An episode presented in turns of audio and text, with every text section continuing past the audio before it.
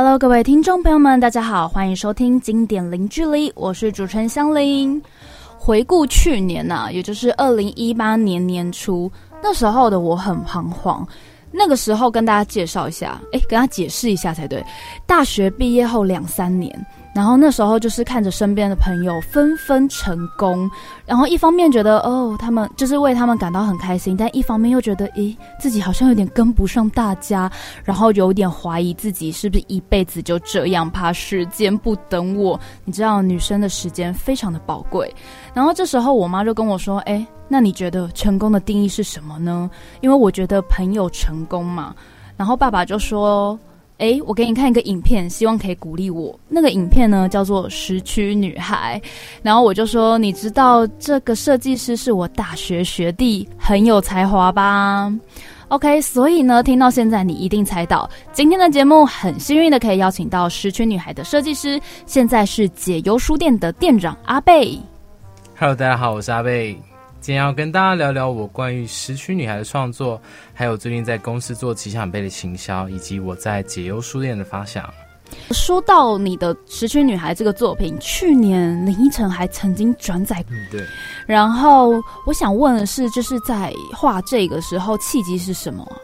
其实当初那个时候，嗯，我刚从研究所，刚刚从研究所休学，然后那个时候其实就是你会瞬间失去人生的方向，因为一直以来我们都是走在学校啊，学生的都是有人帮你规划好的道路，嗯，但你一瞬间离开学校之后，会瞬间不知道自己的方向在哪里。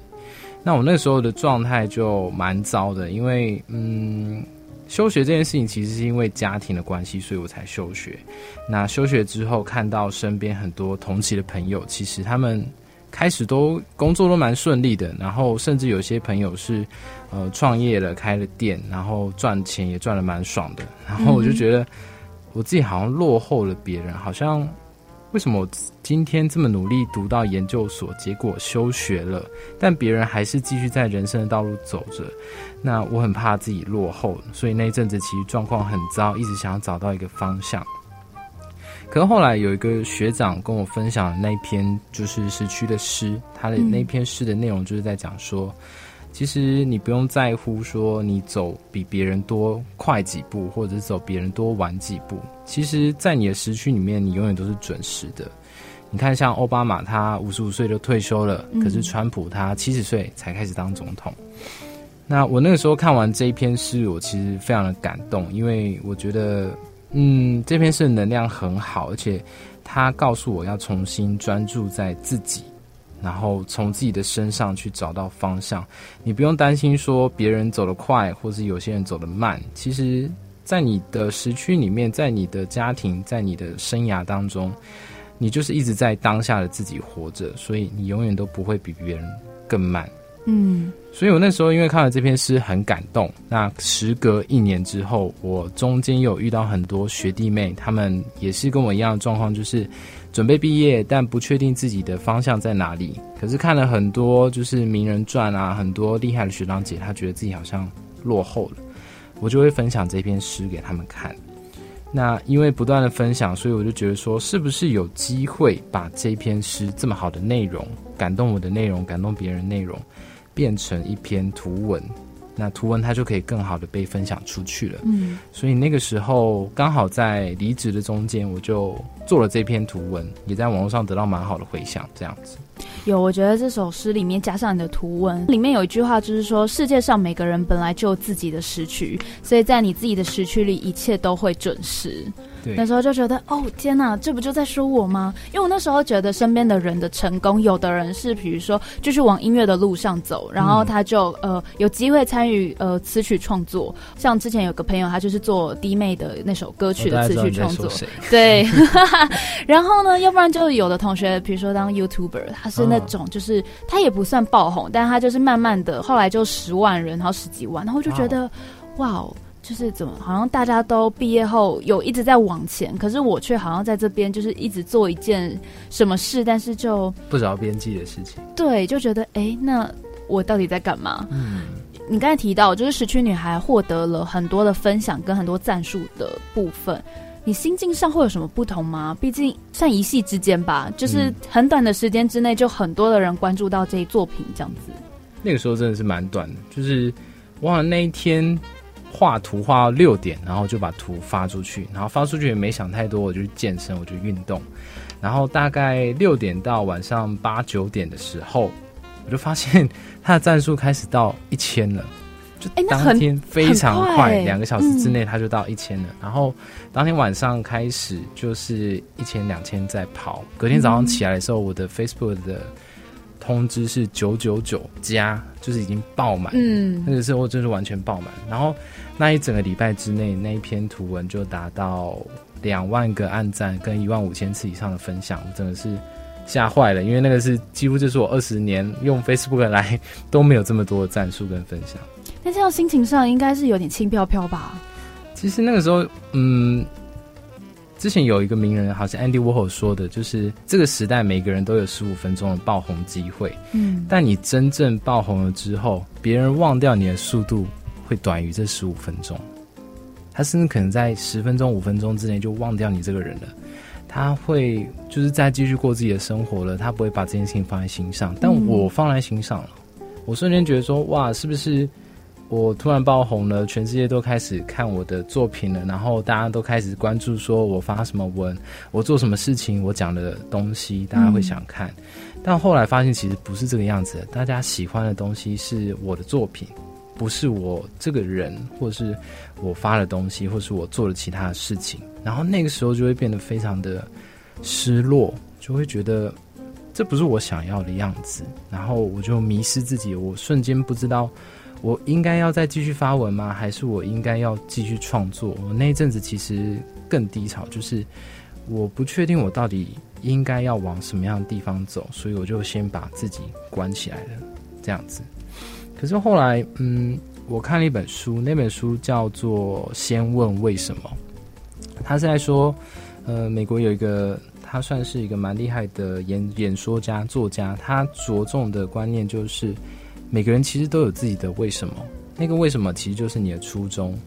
你跟着这个初衷，你做任何事情，你都会知道你自己在做些什么事情。所以看了这本书，回到自己画这个图的初衷，对，有感觉比较好。那个时候算是就是探索了一阵子，因为那本书就是说，嗯。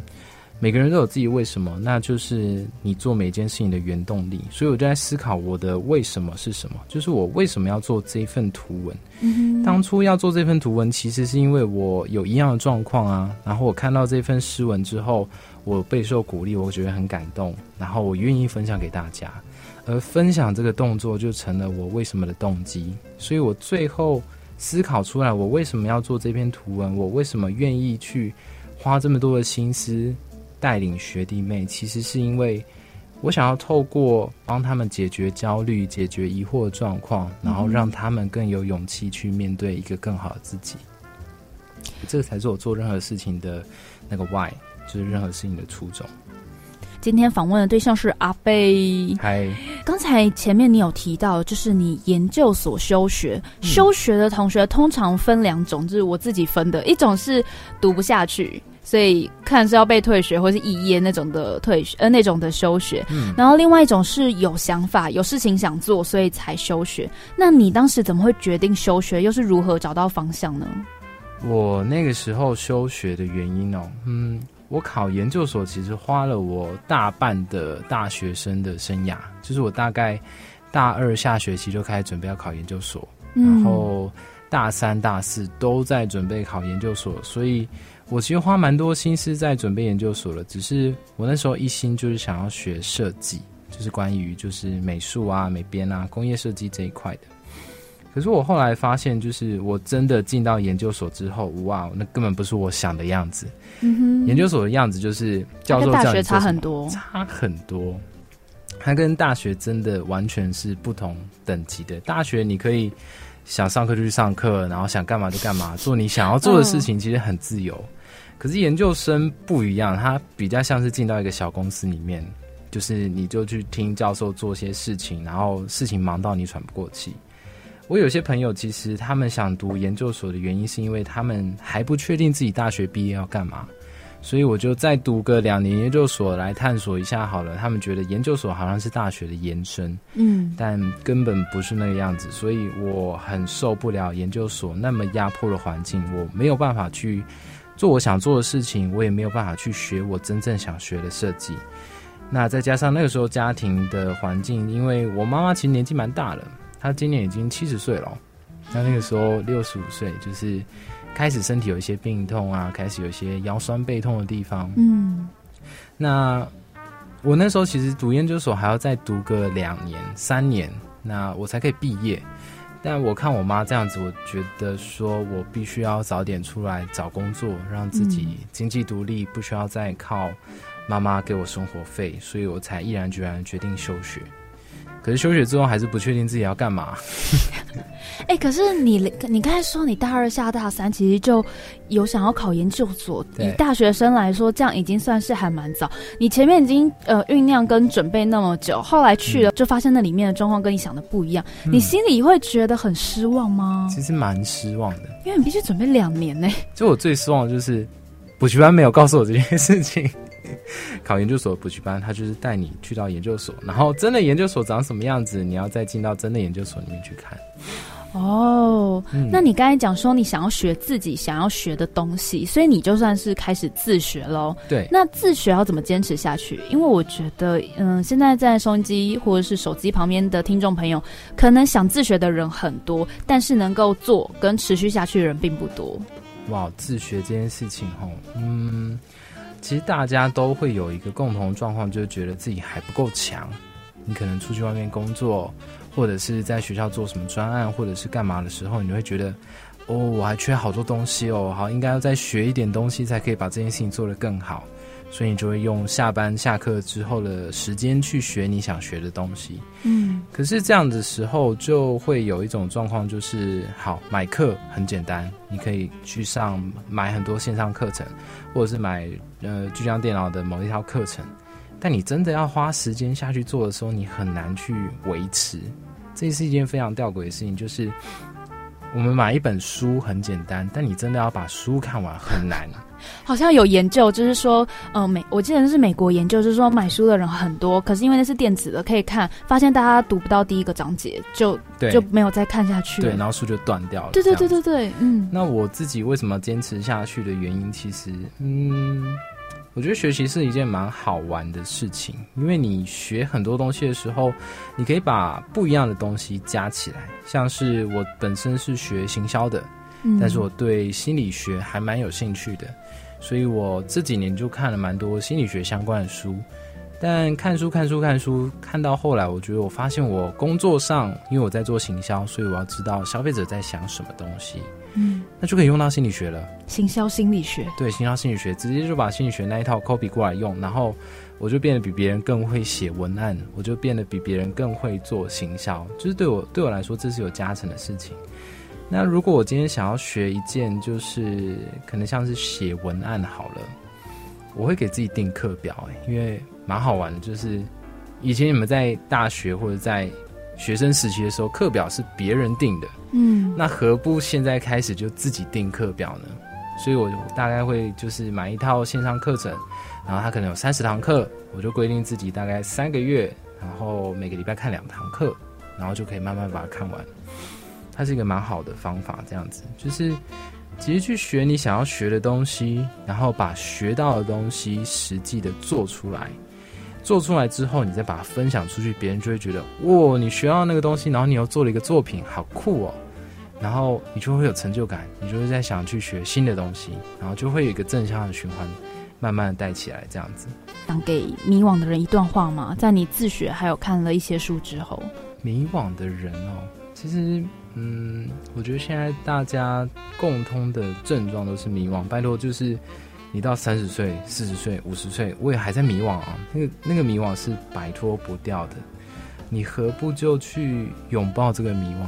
就是拥抱这个世界的不确定性，因为这个世界就是这么的杂，就是这么的杂，才可以有这么多不同的新的东西可以出来。所以我觉得，对于迷惘人来说，我觉得。去学你想学的东西，去做你想做的事情。有一句话其实是说，嗯，选择比努力还重要。但你其实不知道哪一个选择才是对的。